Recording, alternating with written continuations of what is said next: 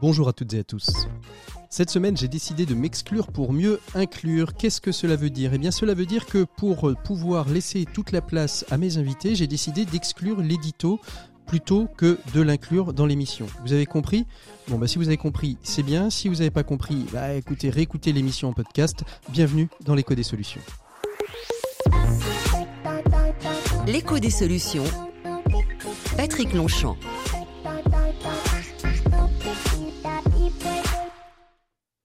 Voilà, bienvenue dans l'écho des solutions ce samedi midi où on va parler, et vous l'aurez compris peut-être à demi-mot dans l'édito très bref que je viens de faire, on va parler d'inclusion dans l'emploi, on va parler d'employabilité des personnes handicapées et des différentes formes d'emploi qu'il est possible de tenir. On peut être entrepreneur, on peut être intérimaire, on peut être inclus dans une entreprise tout à fait normale avec un CDI tout à fait normal. On verra tout ça avec nos trois invités. Nos 7 minutes pour changer le monde nous emmèneront à la découverte de la Team 303, une association créée il y a 10 ans dans les Pays de la Loire pour accompagner les sportifs paralympiques à boucler les budgets nécessaires à participer aux compétitions mondiales et très prochainement aux Jeux olympiques de Tokyo puis aux Jeux olympiques de 2024.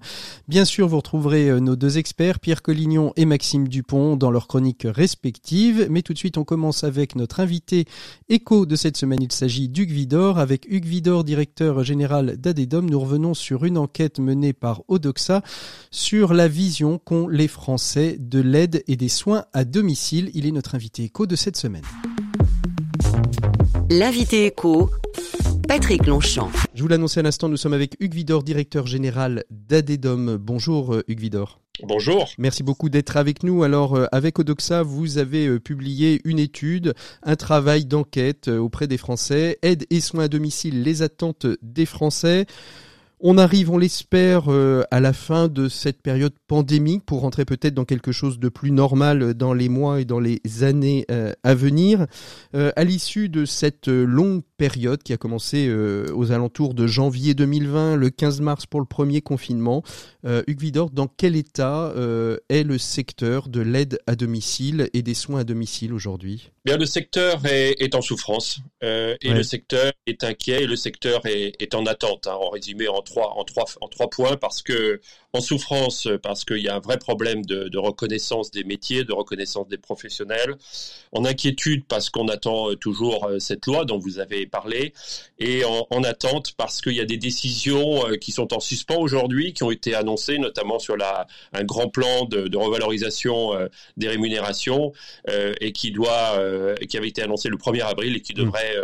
Permettre une, hausse des rémunérations de 15% des salariés qui est nécessaire et urgent pour notre secteur. Alors, au-delà euh, de, ces urgences hein, dont vous parlez, Hugues Vidor, euh, comment vont les professionnels, au-delà peut-être de la fatigue euh, généralisée, est-ce que quelque part, il n'y a pas une sorte de remise en avant de ces métiers qui étaient peut-être euh, sous-catégorisés, qui aujourd'hui ont montré euh, combien ils pouvaient être utiles dans une période euh, aussi marquée que, que, le confinement et la pandémie qu'on vient de traverser? Oui, tout à fait, vous avez raison de le souligner. D'ailleurs, les Français l'ont souligné.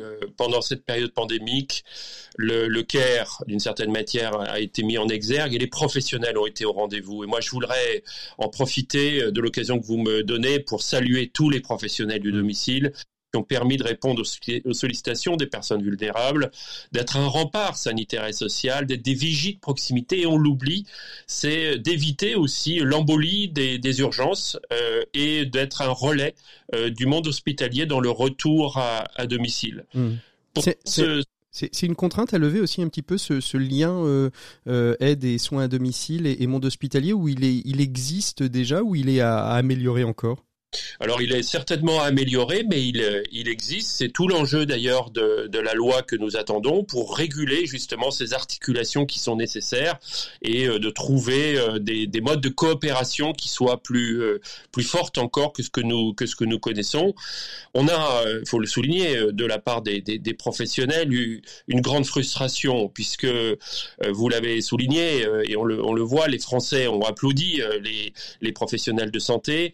Pour autant, ceux du domicile ont eux aussi été applaudis, mais euh, certains reconnaissent que, et en, particulier ces professionnels sur les terrains, qu'il y a eu des difficultés pendant la crise sur l'acheminement des EPI, sur les EPI. Est-ce que vous pouvez préciser pour les auditeurs rapidement? Pardon, excusez-moi, c'est euh, tout ce qui concerne les, les, les masques, les, les, équipements de protection individuelle. Mhm. Euh, où, euh, pour ce secteur-là, ça a été extrêmement difficile au début d'avoir l'abondement et, mhm. et, les équipements. on a eu du mal aussi à se faire reconnaître auprès des pharmacies au début, d'avoir des cartes professionnelles que nous n'avons toujours pas. il y a une prime qui a été décidée par le président de la République. On a eu d'énormes difficultés, il faut le dire, à la mettre en œuvre dans le secteur du du, domicile. Hmm. Alors, on, je vois le temps qui passe et je voudrais qu'on rentre euh, Hugues dans le euh, dans le sondage euh, Odoxa et des soins à domicile, les, les attentes des Français. On voit bien que le secteur est, est aussi en attente. Les professionnels du secteur sont eux aussi en attente. Euh, vous avez évoqué à plusieurs reprises euh, la loi autonomie hein, qui, se fait qui se fait attendre. Euh, sur ce sondage Odoxa, quelles sont justement les, la, synthèse de des grandes attentes des Français pour l'aide et le soin à domicile, Hugues Vidor? Bien, on peut dire que les Français attendent un virage domiciliaire complet. Je crois que c'est la grande leçon de, ce sondage, c'est de dire ils sont unanimes parce qu'ils considèrent que c'est une question de société importante qui devient de plus en plus pressante avec la crise que nous avons euh, traversée, que nous traversons encore. Et 80% des Français mmh attendent les politiques publiques incitent au maintien à domicile avec une volonté d'ailleurs plus marquée avec, euh, avec l'âge, plus de 92% chez les 65 ans euh, et plus. Mm. Et donc, euh, par rapport à, à, la question politique, je dirais, et des enjeux, il, trois, trois Français sur quatre jugent que la loi grand âge et autonomie doit être votée avant la fin du, du quinquennat. C'est une grande leçon aussi de, de, de ce sondage. Mm comptera dans trois quarts des, des votes des, des électeurs. Mhm. Alors justement, euh, au, au, sein de ces de ces attentes, euh, de ces attentes, il y, a, il y, a, une chose qui émerge, c'est la notion du panier service, une sorte euh, un peu comme aujourd'hui il y a un panier commun pour la, la, mutuelle santé, il y aurait un, un panier commun de de services, de prise en charge à, à domicile. C'est ça un petit peu l'idée qui est avancée aussi par par ce sondage. Oui, tout à fait. C'est l'idée qu'au fond, il faut révolutionner l'offre. Euh, c'est-à-dire qu'il faut passer d'une offre que nous avons aujourd'hui, dans le cadre de l'allocation personnalisée d'autonomie, qui permet d'accompagner euh, les personnes en perte d'autonomie sur les actes essentiels, se lever, euh, se coucher, se, se, déplacer. Là, il s'agit d'aller au-delà de ça pour avoir une fonction de, de diagnostic, une fonction de coordination. C'est justement par rapport à la question que vous posez tout à l'heure, et donc le lien notamment avec les établissements. C'est le travail sur les questions de prévention de chute et de sensibilisation à l'activité physique pour les personnes vulnérables.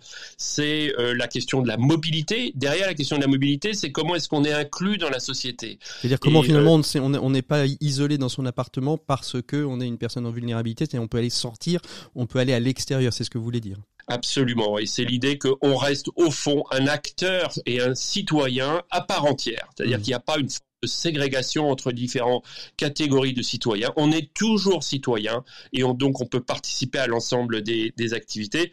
Et dans, dans, cela, il y a euh, la question du lien entre le, soin et, l'aide, et notamment avec le monde, le monde hospitalier dont on parlait, dont on parlait tout à l'heure. Donc ça, nécessite effectivement un changement de paradigme, parce que aujourd'hui on parle beaucoup de, de, de l'EHPAD à domicile. Nous, on parle d'une nouvelle offre euh, des services d'aide et d'accompagnement, c'est-à-dire que on considère que les acteurs du domicile sont là. ils peuvent tout à fait, si on leur donne les moyens et la possibilité, ben, répondre à la problématique et aux demandes des, Français qu'ils connaissent bien. Et puis il faut bien évidemment redorer un petit peu ces, ces métiers. Je pense qu'il y a, y a certains beaux ouvrages. Moi, j'invite à lire Derrière vos portes de Daphna Mouchnik qu'on avait reçu dans l'écho des solutions. Et puis elle a justement sorti un deuxième ouvrage dans la foulée euh, pour euh, faire le bilan de ce confinement. Et ça donne très envie de faire ce métier parce qu'elle le prend euh, par le haut plutôt que par les difficultés, même si elle elle ne les nie pas. Merci beaucoup Hugues Vidor d'avoir été notre invité de l'écho de, cette semaine dans l'écho des solutions. On peut se rendre sur Adedom, hein. on retrouvera bien évidemment euh, l'intégralité euh, des résultats de ce sondage. Absolument, tout est, tout est public. Merci beaucoup Hugues Vidor. Nous on retrouve tout de suite Pierre Collignon pour la chronique des entrepreneurs et dirigeants chrétiens. Aujourd'hui il nous parle de l'unité de vie, j'ai l'impression. RCF, l'écho des solutions. Bonjour Pierre. Bonjour Patrick. Alors après la fête de la Pentecôte, nous avons célébré le dimanche dernier la fête de la Sainte Trinité. C'est cette grande fête qui semble vous avoir inspiré pour votre chronique et qui porte sur la question de l'unité de vie. Pourquoi un tel sujet? Les entrepreneurs et les dirigeants sont-ils menacés sur ce plan, Pierre? Ben, il n'y a pas que. Je, pense que chacun d'entre nous est en permanence à la recherche de cette fameuse unité. Qui ne s'est jamais senti tiraillé entre ses sensations, ses émotions, ses pensées ou ses désirs qui sont parfois contradictoires, en se demandant comment unifier tout ce qui bouillonne en soi et, et trouver en quelque sorte le fil directeur de sa vie Une des réponses, je crois, serait de méditer sur ce lien particulier qui unit le Père et le Fils dans l'esprit. Dans une de ses homélies de Pentecôte, le pape François avait même affirmé en 2013 que seul l'Esprit Saint peut susciter, c'est fort quand même, hein, seul l'Esprit Saint peut susciter la diversité, la pluralité, la multiplicité et, en même temps, opérer l'unité. Sans lui, dit-il, la diversité devient la division et l'unité devient l'uniformité, l'homogénéité. Alors vivre la diversité, la pluralité, tout en créant l'unité, voilà un chemin qui paraît bien contradictoire, non? Effectivement, et comme chef d'entreprise euh, ou dirigeant, les circonstances nous entraînent bien souvent vers des choix qui sont difficiles, dans des dilemmes même, où il nous faut discerner entre plusieurs hypothèses et parfois opter pour le moindre mal. Je prends un exemple tout simple et quelquefois dramatique licencier les salariés, par exemple. Licencier les salariés n'a jamais été une fin en soi, mais dans certaines situations, il est nécessaire de le faire. Comme patron, comme chrétien, comme père de famille, comme professionnel, c'est un véritable déchirement, une tension qui peut être très mal vécue, même si la réalité économique l'impose. De même, en tant que dirigeant, nous sommes des femmes et des hommes avec une vie personnelle, une famille, des engagements associatifs et paroissiaux, des activités sportives et culturelles, des relations amicales.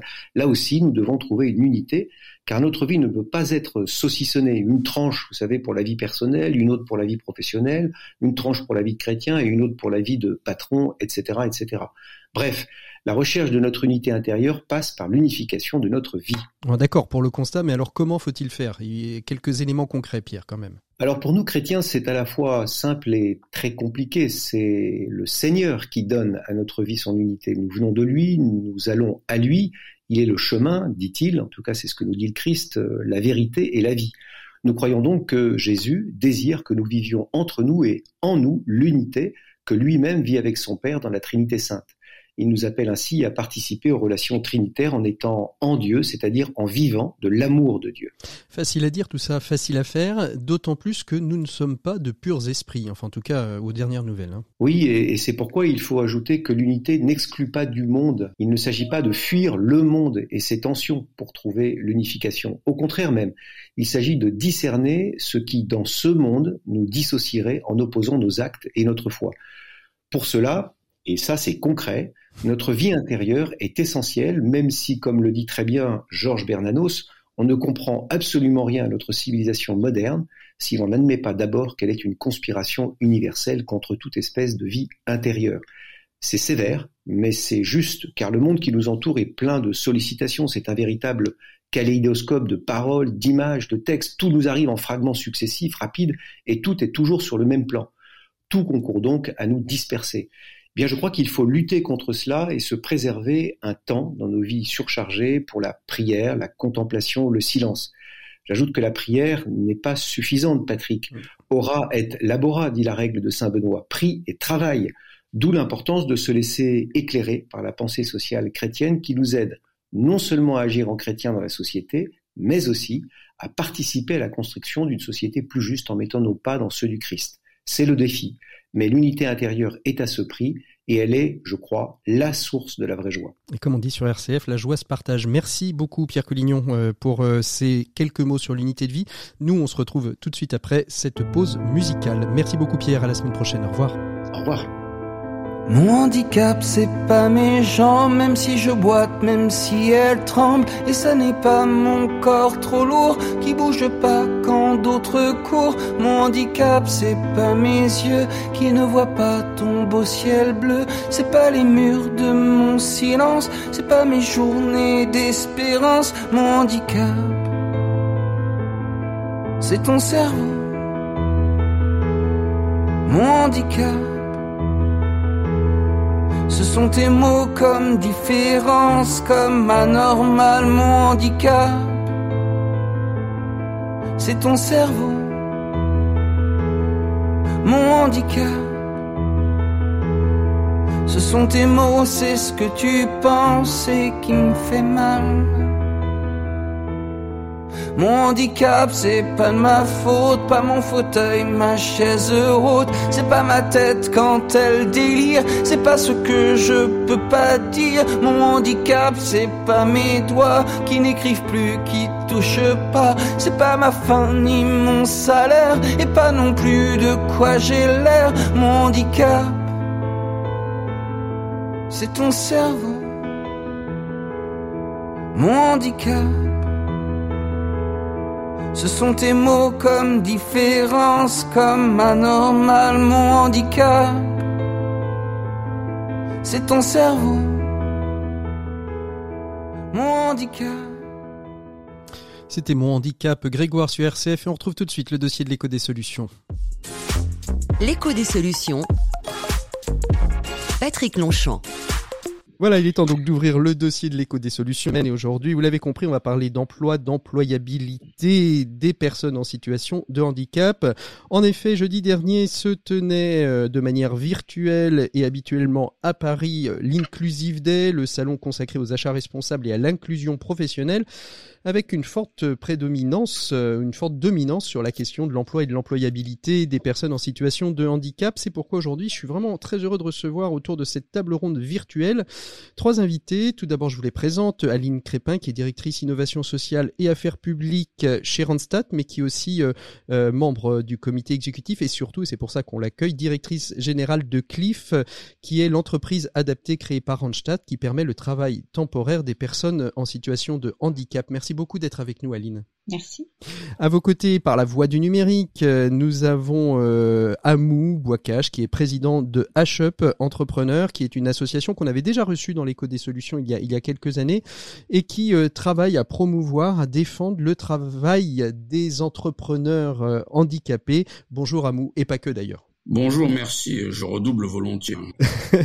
et puis euh, à vos côtés, euh, juste au-dessus, dans ma petite case vidéo, euh, nous avons Jean-François Dufresne, ancien directeur général du groupe Andros, président de l'association Vivre et Travailler Autrement, qui consacre une réflexion à l'emploi des personnes en situation d'autisme. Avec vous, Jean-François, on verra comment vous avez mis en place chez Andros un process spécifique justement pour permettre aux, aux, autistes qui travaillaient dans votre entreprise et qui y travaillent encore de pouvoir rapidement se mettre à l'œuvre. Vous nous expliquerez aussi comment tout ça a pu faire boule de neige. Merci beaucoup d'être avec nous, Jean-François.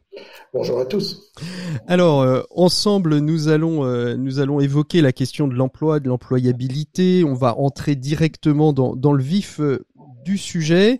Euh, la, la, première question qui, qui, se pose et répond euh, qui a envie. Alors vu que vous êtes devant des caméras, vous allez pouvoir lever la main si vous souhaitez euh, prendre la parole. Euh, est-ce qu'il y a des personnes aujourd'hui qui sont vraiment inemployables? Quand on parle de, de l'emploi et de l'employabilité des personnes en situation de handicap Est-ce que aujourd'hui il y a des personnes qui sont vraiment inemployables? Et je mets de côté peut-être les très très lourds handicaps, quoique. Allez, euh, Jean-François. Moi, je veux bien. Non, euh, je vais reprendre la phrase qui est une phrase qu'aime bien euh, effectivement notre secrétaire d'État, qui est nul n'est inemployable. et effectivement, pourquoi je lève la main, c'est parce que nous employons nous des autistes sévères, pour la plupart non verbaux, et avec déficience intellectuelle dont tout le monde disait euh, il n'est même pas question de leur donner un boulot. D'ailleurs, ils n'ont pas de travail en France. Hein. Leur taux d'emploi est égal à zéro. Euh, or, il se trouve qu'on arrive à démontrer qu'on arrive à les employer, à les faire progresser et à leur donner une vie euh, euh raisonnable, j'allais dire. Raisonnable et, et, et, et, qui prend du sens aussi, parce que on, on sait bien que le travail est, est, aussi un lieu de euh, d'expression de soi qui donne du sens au fait de se lever euh, le matin.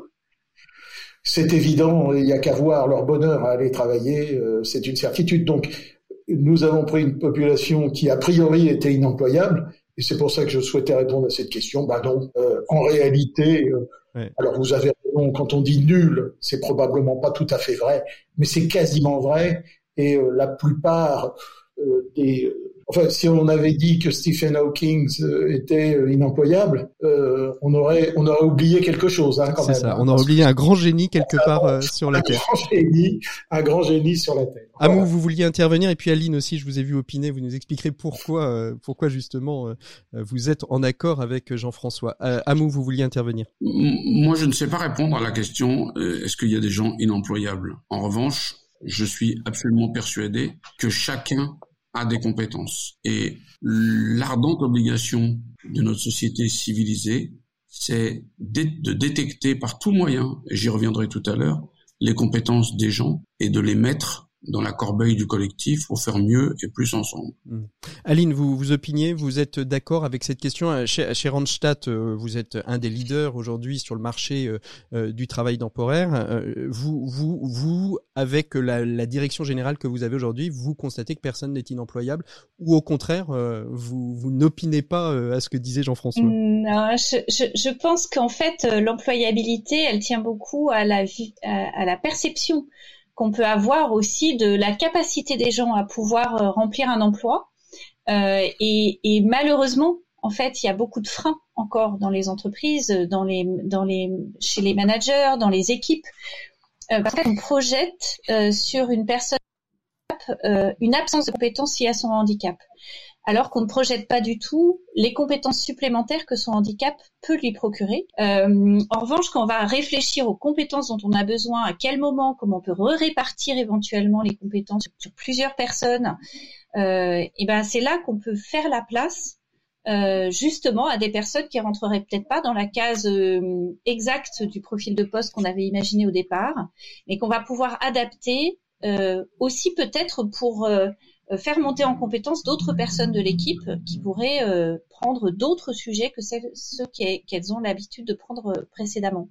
Donc, je pense que la question n'est pas est-ce que les personnes sont employables ou pas, c'est est-ce qu'on arrive à leur faire la place à cette employabilité, est-ce qu'on arrive aussi à les faire monter en compétences parfois, parce que parfois elles sont justement euh, elles ont un, parcours qui euh, les, les, empêche de gagner en compétences. Mmh. Euh, et c'est et c'est tout à fait le, le, bah, le, le sujet que, de l'entreprise adaptée de travail temporaire. C'est de former, de faire monter en compétences, de donner des expériences différentes mmh. pour prouver que c'est possible. Mhm. Alors justement, euh, ce qui est très intéressant dans le travail, on va peut-être rentrer directement euh, dans, dans, dans, ce que vous faites euh, chez Randchat, enfin du moins chez Cliff, dans cette entreprise adaptée de travail temporaire d'abord détecter les talents. Ce que disait, euh, ce que disait euh, Amou, une personne en situation de handicap vient frapper à votre porte. Il va falloir construire avec elle son projet professionnel, même si peut-être elle a déjà euh, commencé à y réfléchir, et détecter quels sont les talents. Et surtout, contrairement, j'ai envie de dire, à, une situation de d'entreprise adaptée qui va aller offrir des services à d'autres entreprises, mais sur un secteur très précis, vous avez une palette d'entreprises très différentes qui elles aussi doivent s'adapter aux personnes handicapées et aux personnes euh, que, vous allez leur proposer Comment, comment on arrive d'abord à détecter les talents? Est-ce qu'il y a une méthodologie particulière pour bien orienter que la personne soit heureuse dans sa période de, travail temporaire? Et je termine ma très longue question euh, en disant que c'est aussi un véritable enjeu parce qu'il y a une possibilité dans le travail temporaire de flexibilité du travail qu'on n'a peut-être pas forcément dans une autre forme d'entreprise adaptée. J'ai terminé. Une longue question. Alors, euh, déjà, l'intérêt en fait d'une entreprise adaptée de travail, c'est que euh, les personnes en situation de handicap qui viennent nous voir savent qu'elles peuvent, euh, chez nous, qu'elles auront l'accueil d'une entreprise adaptée. Donc, c'est rassurant Et également la réactivité d'une entreprise de travail temporaire. Mais en tout cas, l'accueil d'une entreprise adaptée.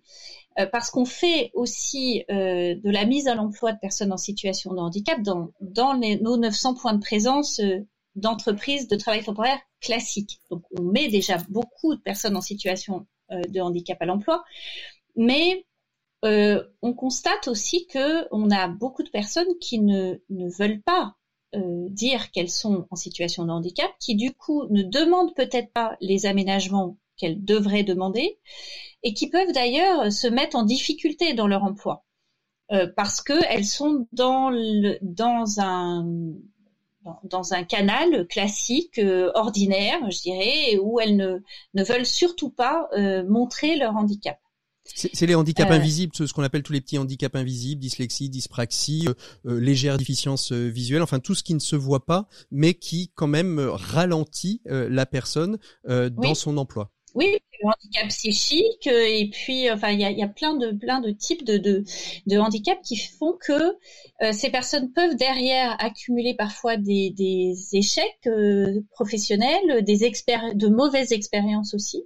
Et donc c'est vrai quand elles viennent chez Cliff, euh, elles viennent avec leur bagage, elles viennent avec leurs accidents de parcours, elles viennent avec euh, leur vulnérabilité, euh, elles viennent avec leurs angoisses aussi vis-à-vis d'une entreprise ordinaire parce que elles ont besoin de bienveillance, elles ont besoin d'un regard différent sur leur candidature. Alors juste une question, je vous, je vous coupe. Qu'est-ce qui fait qu'une euh, personne en situation de handicap vienne frapper à la porte euh, d'une société d'intérim? Je disais, est-ce que c'est cette notion de flexibilité? On en parlera peut-être avec euh, Jean-François tout à l'heure, mais quand on, on, a un handicap, on a, on a des rythmes qui sont différents. L'intérim est une solution pour pouvoir ajuster son rythme de, de Alors, travail? ça, ça peut effectivement être une solution de ce type-là. Mais en fait, la plupart du temps, les personnes qui viennent dans les entreprises de travail temporaire, adaptées ou pas adaptées, elles viennent là pour travailler. Point.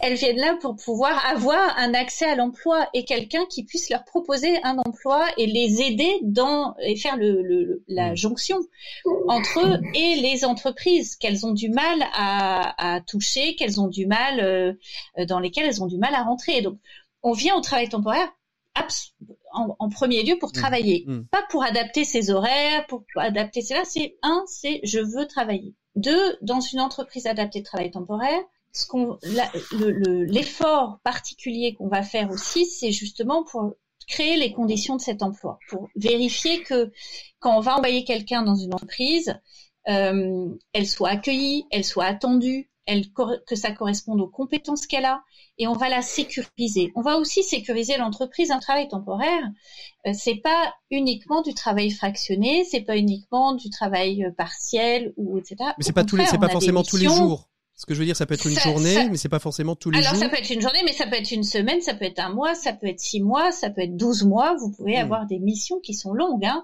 Donc euh, le, le but, c'est justement de pouvoir avoir des missions qui sont quand même plus longue que la journée, parce qu'il faut quand même qu'on puisse aussi euh, bah, s'apprivoiser de part et d'autre. Globalement, l'entreprise est engagée. Après, au niveau de l'équipe, il faut pouvoir convaincre le manager opérationnel, l'équipe, il faut qu'il puisse tester aussi la personne. Hmm. Et je pense que c'est rassurant aussi, et pour le candidat qui va se dire, bon, je j'y vais, mais c'est dans des conditions particulières, je, je suis accompagné, je suis suivi. Euh, on ne me laisse pas tout seul ou toute seule euh, face à, cette entreprise. Et pour l'entreprise, euh, elle se dit, je peux tester. Je vais pas l'embaucher pour la vie là tout de mm. suite. Je, vais la, je vais tester cette personne peut-être sur une semaine, peut-être sur un mois, peut-être sur deux mois, peut-être mm. plus.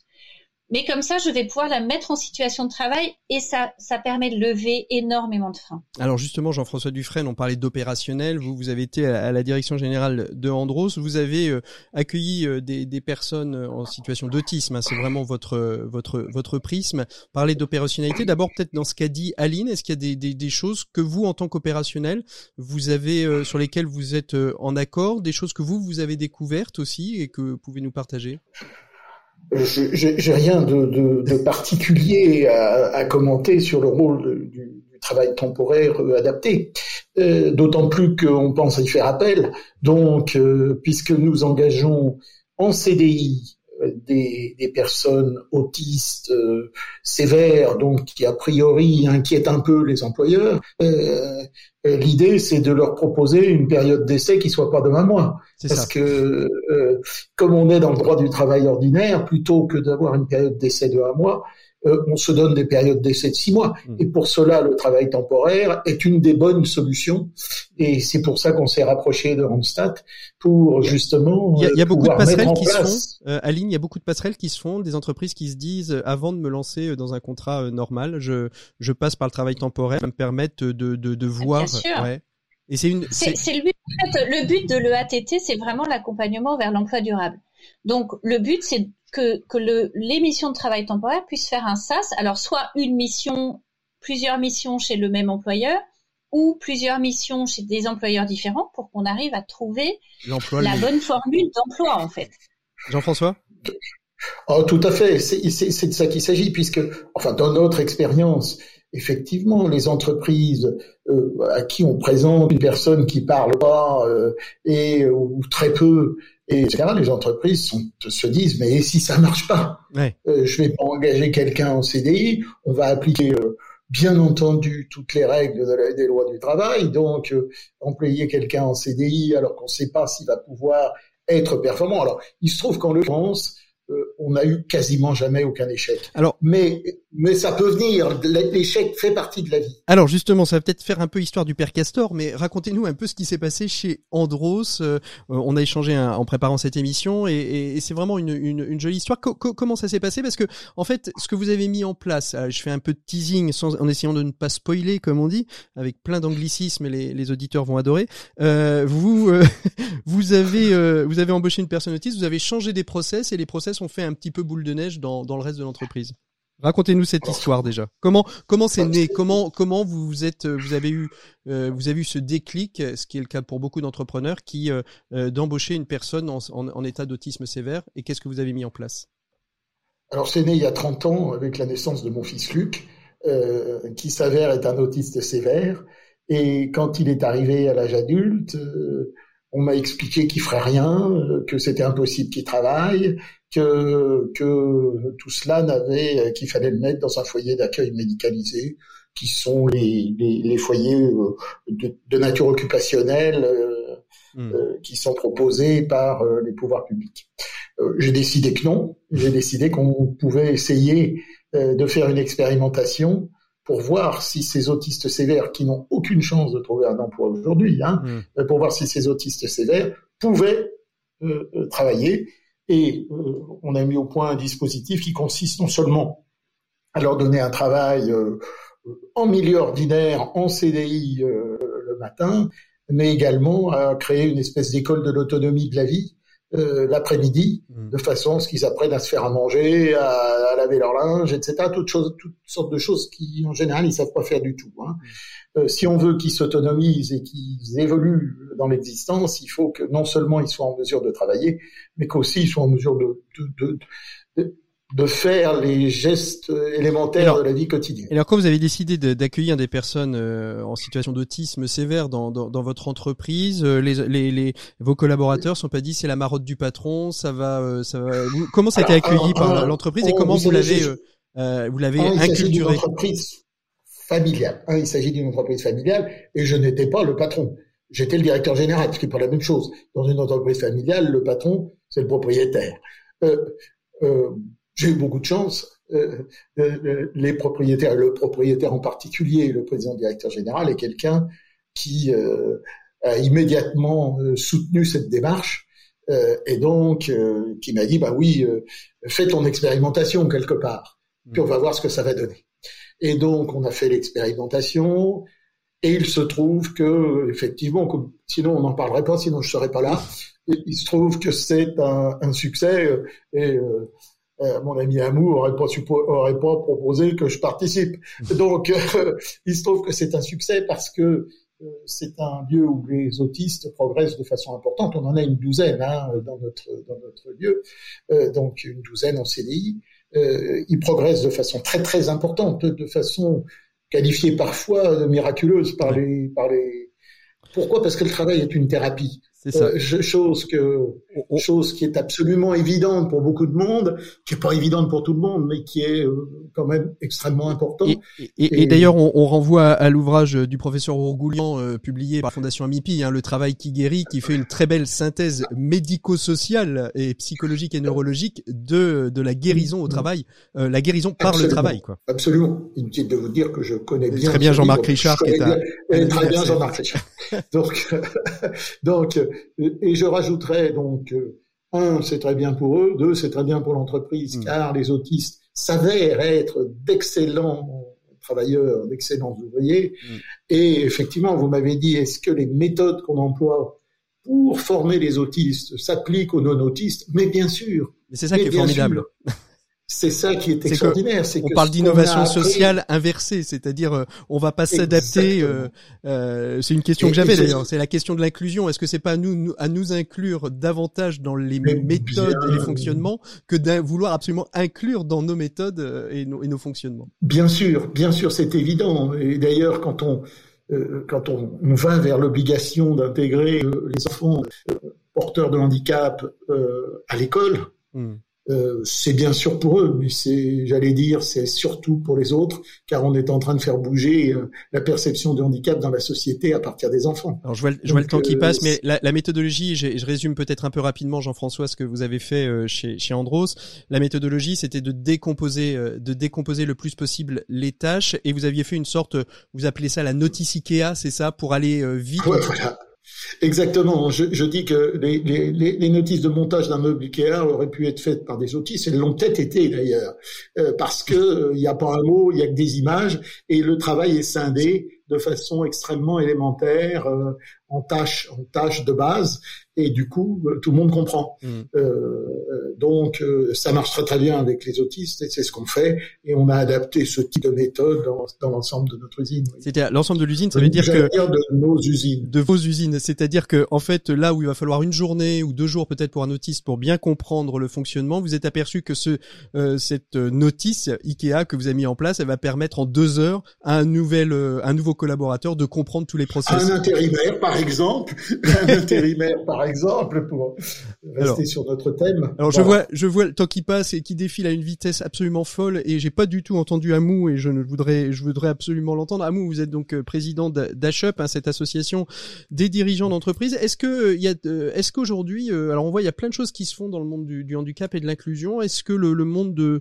de l'entrepreneuriat est, est, un peu oublié dans, dans tous ces dispositifs aujourd'hui?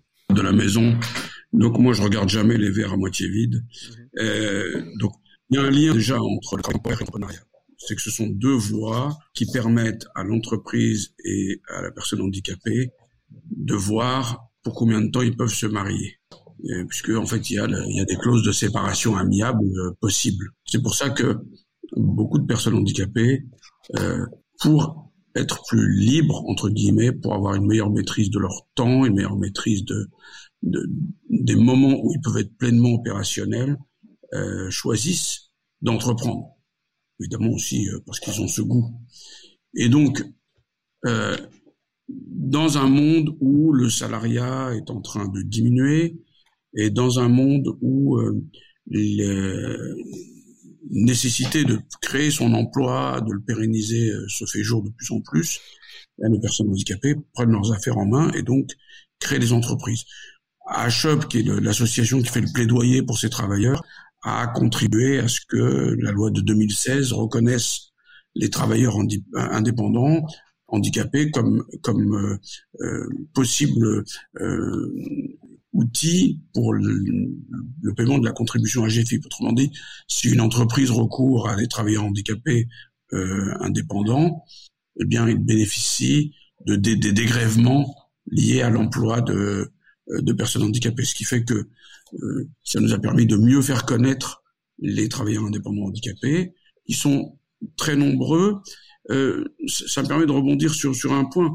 La raison pour laquelle il y a il y a, nécessité d'avoir du travail temporaire ou, ou de l'entrepreneuriat, c'est parce que le niveau de formation des personnes handicapées est plus faible que la moyenne et que du coup, par ces canaux, les entreprises peuvent entre guillemets faire des personnes des, des, travailleurs handicapés à leurs mains, si je peux dire.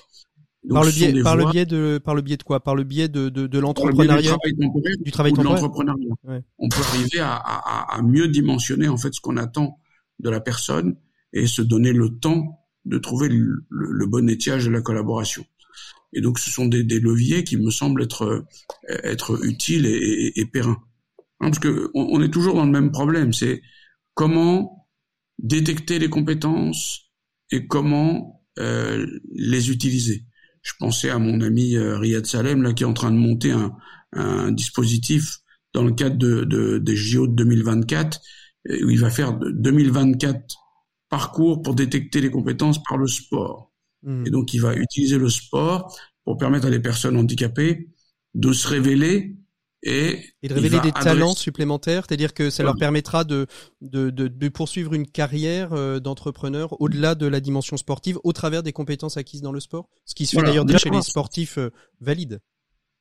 De mieux savoir pourquoi ils sont faits, c'est-à-dire que à, travers le sport, on va mettre en évidence certaines compétences, puis du coup, on va les aider à s'orienter dans, des parcours sur l'événementiel, sur la sécurité, bref, on, on va leur, les aider à à grimper dans leur propre échelle de valeur et du coup à, euh, oser euh, l'emploi et, et, on va pouvoir aider les entreprises dans ce vivier-là à recruter des, des travailleurs. Ça, c'est une initiative parmi mille, mais c'est la dernière dont j'ai entendu parler ce matin. Est-ce qu'aujourd'hui, il faudrait une, une formation, euh, une formation pour les entrepreneurs avec un handicap, au-delà de simplement euh, la, la, les formations traditionnelles d'entrepreneuriat qui peuvent qui peuvent exister, d'écoles de commerce, etc. Est-ce qu'il y a des choses que les entrepreneurs porteurs de handicap euh, euh doivent savoir pour euh, pour bien vivre cet entrepreneuriat? Alors, on, on l'a vu dans une émission précédente, hein, une grosse majorité des, des, des dirigeants d'entreprises porteurs de handicap, je dis bien une grosse majorité, pas tous, euh, sont des d'anciens valides qui avaient déjà une entreprise qui se retrouvent porteurs de handicap ou qui euh, ou qui étaient des entrepreneurs et qui ont décidé de recréer des entreprises. Mais aujourd'hui, est-ce qu'il faut accompagner l'entrepreneuriat avec un handicap euh, d'une manière peut-être plus universitaire ou est-ce que c'est ça doit être encore un peu l'école de la vie? Non, mais il le faut tellement que HUB développe effectivement des des programmes pour euh, euh, incuber les entrepreneurs aux différents stades de développement de leur entreprise. Mmh. On aide les avant la création, on aide pendant la création, on aide pendant les trois premières années, on aide à rebondir dans le cadre de la crise là. Mmh. Si vous avez des entrepreneurs indépendants qui ont subi euh, fortement la crise, on a un programme pour leur remettre le pied à l'étrier, euh, détecter les points de fragilité et les aider. Et on est très fortement soutenu par euh, la GFIP, euh, euh, beaucoup de mutuelles, la Fondation Humanis, G2R et d'autres, pour justement permettre aux entrepreneurs qui passent par nous d'être à la fois mieux formés à l'entrepreneuriat et entourés de ce que j'appelle les pairs, c'est-à-dire d'autres personnes handicapées qui entreprennent pour mutualiser les euh, bonnes pratiques et faire face ensemble hmm. euh, aux difficultés. Alors ce qui est très intéressant, et on arrive au terme de cette émission, alors je vais vous demander vos espérances pour les, les, les temps à venir. Ah ben oui, déjà, c'est, c'est, je vous ai dit, ça passe à une vitesse. Ça passe trop vite. Ça passe beaucoup trop vite, Amou. Je suis bien d'accord avec vous. Euh, il faudrait demander à RCF qui nous laisse plus de temps euh, dans les, dans les, pour l'année prochaine. Euh, une, une, une, question. D'abord, on voit que tout est lié. Hein. Quand on vous entend, euh, d'abord vous vous connaissez, mais on voit bien que tout est lié, que le travail temporaire peut permettre d'être inclus dans une entreprise en CDI avec le temps, ou éventuellement que le, le l'indépendance, euh, l'entrepreneuriat indépendant peut permettre aussi de, trouver, avec un maître mot que j'ai perçu un petit peu, chacun l'a exprimé de manière différemment, qui est la notion finalement de, découverte de son talent euh, et, de pouvoir après l'exprimer de manière professionnelle. Euh, on, a, on, a vu, hein, j'ai l'impression, je voudrais pas faire la pub du gouvernement euh, particulièrement, mais j'ai le sentiment que les années qui, qui ont passé avec euh, Sophie Cluzel, avec Thibaut Guilluy, avec Isabelle Borne, a, vraiment été, il y a vraiment eu un énorme focus. Autant Hugues Vidor nous disait que sur la loi autonomie, il y avait encore un peu de, un peu de travail avant qu'elle ne sorte, autant sur la question de l'emploi, de l'employabilité, de l'inclusion, de l'insertion par le travail, on a, on a fait, j'ai l'impression qu'on a avancé de, de 20 ans en, en 5 ans. Et je ne fais pas la pub du gouvernement, soyons est vous êtes d'accord avec ça Et quelles, quelles sont vos espérances pour l'avenir? Euh, Amou oui, alors on est sur, sur RCF. Je serais tenté de dire qu'au commencement était le verbe. Sur le plan du verbe, on a été bien servi. C'est ça. Il faut maintenant que le verbe se fasse un peu plus cher, n'est-ce pas?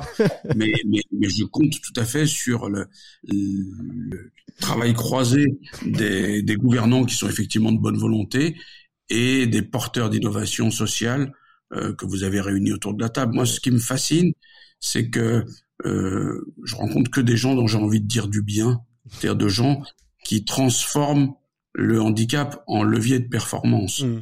Et, pour moi, c'est le handicap, ça ne sert qu'à ça. Mm. je veux dire, si vous êtes handicapé, euh, il y a des choses tellement douloureuses et difficiles que que, que c'est il y a rien pour être optimiste. Mm. Mais si on vous dit vous n'êtes pas handicapé, mais vous êtes levier de performance, vous êtes euh, euh, accoucheur de futurs souhaitables, alors votre vie devient différente, vous voyez. Et on en revient à la question du sens. Euh, Jean-François, vous, votre espérance pour pour ces temps à venir, vous voulez que ce soit plus encore plus cher que ça ne l'est comme disait oh, je, je, je, vais pas, je vais pas rajouter sur ce qu'a dit Amou. De toute façon, euh, euh, notre société euh, doit aller vers l'inclusion parce que c'est son intérêt. Hmm. C'est son intérêt global d'inclure les personnes handicapées, les personnes. Il faut regarder le, le côté économique des choses et c'est lui qui, d'ailleurs, c'est ce que fait Amour parce qu'il fait des entreprises.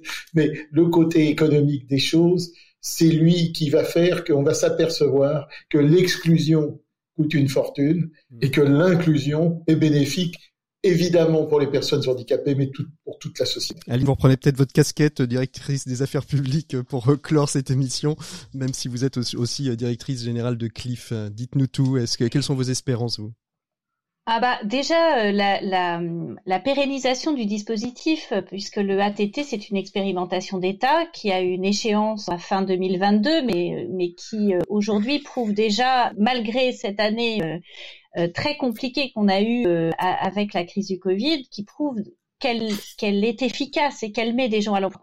Donc déjà ça c'est une première chose, c'est de pouvoir pérenniser ce dispositif et puis de libérer aussi un peu les dispositifs de ce type de façon à ce qu'on ait euh, euh, parce qu'administrativement c'est c'est quand même très compliqué. Mmh. euh, donc il faut qu'on puisse justement aller plus vite aller plus enfin plus, plus, vite plus loin plus rapidement. exactement et, et, et surtout dans une vision nationale aussi des choses. Mmh et pas que du multilocal, mais vraiment de pouvoir euh, pousser le sujet, pousser les murs euh, et, aller beaucoup plus vite. Bien, merci beaucoup euh, d'avoir participé tous les trois à cette émission sur emploi, employabilité des personnes en situation de handicap. Nous, on retrouve tout de suite Maxime Dupont pour sa chronique expert et puis on terminera avec nos 7 minutes pour changer le monde où on évoquera justement la question de l'accompagnement et du mécénat des personnes, des sportifs handicapés, du handisport pour ces sportifs de haut niveau qui souhaitent aller aux Jeux Olympiques, qui sont pas eux aussi au même niveau que les euh, que les sportifs valides. On verra ça avec Patrice Méran, secrétaire général de l'association ligérienne Team 303. Et on retrouve tout de suite Maxime Dupont. L'écho des solutions, les experts. Voilà, une semaine sans notre expert Maxime Dupont ne serait pas une bonne semaine dans les codes des solutions. Bonjour Maxime. Bonjour Patrick. Merci beaucoup d'être avec nous. Alors aujourd'hui, votre chronique expert s'intéresse au travail hybride. Qu'est-ce que le travail hybride, Maxime? Oui, Patrick, le monde du travail sera dès le déconfinement résolument hybride, mélange de ces deux mots que personne n'utilisait il y a 18 mois et qui hantent maintenant nos discussions sur nos manières de travailler, le présentiel et le distanciel. Alors première question, Maxime, le travail hybride est-il un souhait des patrons, des salariés ou des deux Eh bien, surtout des salariés, à hauteur de 80%, et alors que la majorité des dirigeants d'entreprise, eux, plébisciteraient plutôt un retour complet au bureau, selon ce logiciel que la, crise a pourtant rendu obsolète, qui voudrait que le bureau est la condition sine qua non de l'efficacité. Alors moi, je peux vous assurer, j'ai des amis qui aiment beaucoup euh, avoir leurs collaborateurs autour d'eux, mais pas juste pour contrôler, parce que ils ont aussi le plaisir euh, d'être d'être ensemble. Alors pourquoi les salariés souhaitent-ils eux maintenir cette complémentarité entre euh, les jours de bureau et les jours chez eux? Eh bien parce que c'est un peu le meilleur des deux mondes. Travailler de chez soi offre de la flexibilité, casse une certaine routine, supprime les temps de transport, s'adapte aux contraintes personnelles et permet souvent de, des plus grands temps de concentration. Tandis que de l'autre côté, venir au bureau permet de nourrir la dimension sociale de nos métiers, de sentir la motivation et le moral des équipes pour agir si nécessaire, d'accélérer la résolution des problèmes en se mettant autour d'une table, vous savez, une vraie table, et puis de renforcer, euh, de renforcer l'esprit d'équipe. On sait tous, après 18 mois, combien les cafés virtuels n'ont plus du tout, du tout la même saveur. Alors, si ce système hybride est le meilleur des deux mondes, quels sont plutôt les écueils? Le principal écueil, c'est l'esprit. Il faut que tout le monde joue le jeu des règles collectives plus ou moins contraignantes qui auront été décidées. Il faut que les jours de travail recommandés au bureau soient respectés, que ce ne soient pas toujours les mêmes qui ne sont jamais disponibles le vendredi. Il faut éviter que les managers se retrouvent dans la position très inconfortable de devoir faire la police sur les jours de présence au bureau ou de présence en télétravail, puisqu'il suffit d'une personne à distance dans une réunion de réflexion ou de créativité pour que la dynamique de cette réunion soit cassée, malgré toutes les bonnes pratiques qu'on peut essayer de mettre en place, consistant par exemple à inclure dans un tour de table les personnes qui sont avec vous dans la salle et celle qui est toute seule devant son ordinateur. Oui, c'est pour l'avoir fait, c'est pas ce qu'il y a de plus évident. Alors, euh, bah, évidemment, j'ai envie de vous poser la question, euh, peut-être que j'y ai répondu, est-ce que ça marche? Eh bien oui, Patrick, le travail hybride, ça marche. L'énorme majorité des entreprises considèrent que ce système produit au fond ce qu'elles attendaient depuis des années, à la fois des résultats puissants et des salariés épanouis. Il est d'ailleurs amusant de voir que la plupart des entreprises qui avaient annoncé que le tout travail à distance était l'avenir sont toutes revenues rapidement sur cette affirmation présomptueuse tant les dommages étaient importants. Sans proximité, sans relationnel informel, sans effort partagé, tant le sens du travail que l'engagement des employés s'évanouissent. Il reste maintenant à voir si cette tendance se confirmera dans la durée, mais ce qui est certain, c'est que ce nouveau type de travail ouvre une nouvelle ère qui, à l'échelle historique toute petite du salariat, puisque le salariat a été créé en gros il y a un siècle, est un changement considérable. Merci beaucoup Maxime pour euh, cette chronique. On vous souhaite une bonne fin de semaine, un bon week-end et on se retrouve la semaine prochaine. Et nous on retrouve tout de suite notre invité des 7 minutes pour changer le monde. On part à la découverte de la Team 303 avec Patrice Méran, le secrétaire général de cette association. 7 minutes pour changer le monde, l'écho des solutions. Voilà, 7 minutes pour changer le monde dans l'écho des solutions, un écho des solutions consacré à la question du handicap et de l'employabilité. Patrice Méran, bonjour. Alors donc vous êtes secrétaire général de Team 303. Cette association a été créée il y a quelques années pour porter la question du handisport et particulièrement euh, d'accompagner les sportifs ligériens des Pays de la Loire euh, vers les Jeux olympiques. C'est ça l'idée de base de Team 303, Patrice Méran? Tout à fait. En fait, euh, c'est une association qui a 10 Elle a été créée en 2011. Euh, ça faisait suite aux Jeux paralympiques de 2008 à Pékin, où euh, on avait constaté surtout le président de la région à l'époque, Jacques Auxiette, et le président du comité régional olympique, Marcel Rotaillot, avaient constaté que nos athlètes euh, sportifs paralympiques étaient défavorisés en termes de moyens. Alors justement, quel est, l'objectif? Quels sont les moyens dont ont besoin des athlètes? Ils vont euh, se rendre d'ici euh, quelques mois euh, à Tokyo pour des jeux un peu hors normes, non pas en termes de moyens financiers, mais surtout parce qu'ils se situent dans une période pandémique complexe et, on voit bien qu'il y en a quelques-uns qui décident d'y aller, de ne pas y aller. Quels sont les moyens dont ont besoin les sportifs pour aller justement aux Jeux olympiques au-delà de leurs compétences physiques et sportives? Alors c'est vrai que pour y aller, c'est très long, c'est un très long chemin. Euh, par exemple, pour ceux qui vont partir pour Tokyo, c'est plus de trois ans de préparation et d'accompagnement, de sélection, de stage, de formation, d'achat de matériel. Et par le passé, c'était souvent euh, financé par les familles, et ça, ça ne pouvait pas durer. Mmh. Ça ne pouvait plus durer, et c'est pour ça que nous avons créé cette euh, association Team 303. Donc, dans ceux qui vont partir pour Tokyo, on a euh, à peu près 50% euh, qui sont euh, des athlètes qui sont malheureusement des accidentés de la vie, accidents de voiture, de moto, et le reste ce sont des accidents de, naissance. Mmh. donc deux, deux, types. Ça coûte combien globalement aujourd'hui pour partir à Tokyo pour un athlète Si on devait faire une enveloppe moyenne, il faut récolter combien d'argent? Alors enveloppe moyenne, on est à peu près sur les trois ans, c'est à peu près entre 7 à 10 000 par an. Et si vous prenez sur l'enveloppe les plus hautes, euh, si vous prenez ceux qui ont des fauteuils, euh, comme le fauteuil en, en, rugby fauteuil, un fauteuil de rugby, c'est 9000 euros simplement. Et un fauteuil de rugby, vu les chocs, c'est à peu près 3 000 à 4 000 euros de frais de matériel chaque année pour euh, la maintenance. Mmh. Alors justement, quelle différence on a avec les, athlètes? Ça veut dire qu'ils ont moins de sponsors parce qu'habituellement, souvent, c'est les, sponsors, les fédérations françaises qui prennent en charge ces, déplacements. Ce ne sont pas les, sportifs eux-mêmes euh, euh, qui sont eux valides, qui financent leurs déplacements. Souvent, il y a, des gens derrière.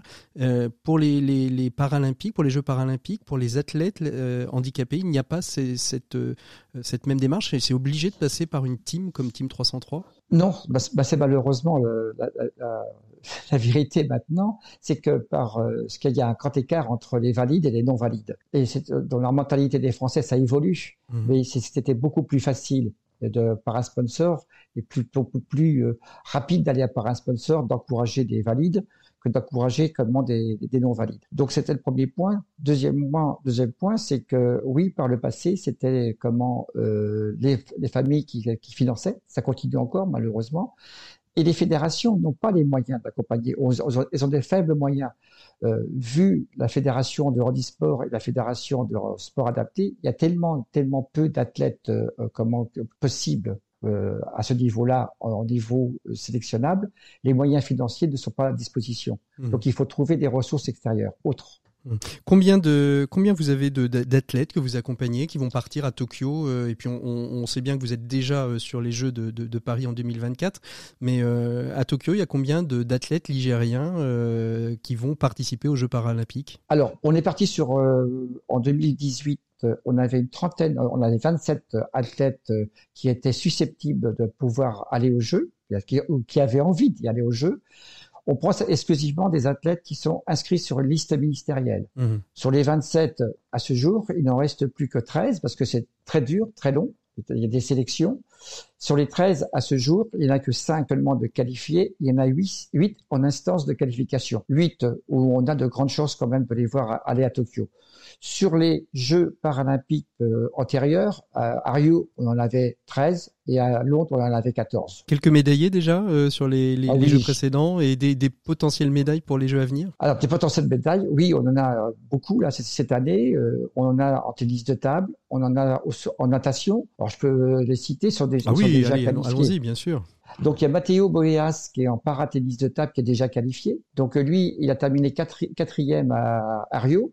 On a Gilles de la Bourdonnais qui a été multi-médaillé et là, il est actuellement ce jour en, en, Slovénie pour se qualifier. Ils sont une centaine et il y a une seule place. Il faut qu'il gagne ce tournoi en Slovénie. Vous voyez, c'est très dur. Hein, oui, bien sûr, mais hein. comme, euh, j'ai envie de dire, à ce, niveau-là, ils sont à peu près au même niveau que, que, que des sportifs valides. Ils doivent gagner leur place pour, euh, pour pouvoir y aller. Est-ce que ça aide quand on gagne une médaille pour euh, des, des associations comme les vôtres, Team 303, de fédérer davantage de mécènes autour de leur, autour de, de, de ces sportifs ligériens alors, ce qui a euh, beaucoup changé, c'est le regard des, Français quand même par rapport au monde en, en, en e-sport. Euh, ah oui, ça a été comment les Jeux paralympiques de, Londres, qui ont été euh, largement diffusés en France, et ça a commencé comment à, avoir une plus grande attention.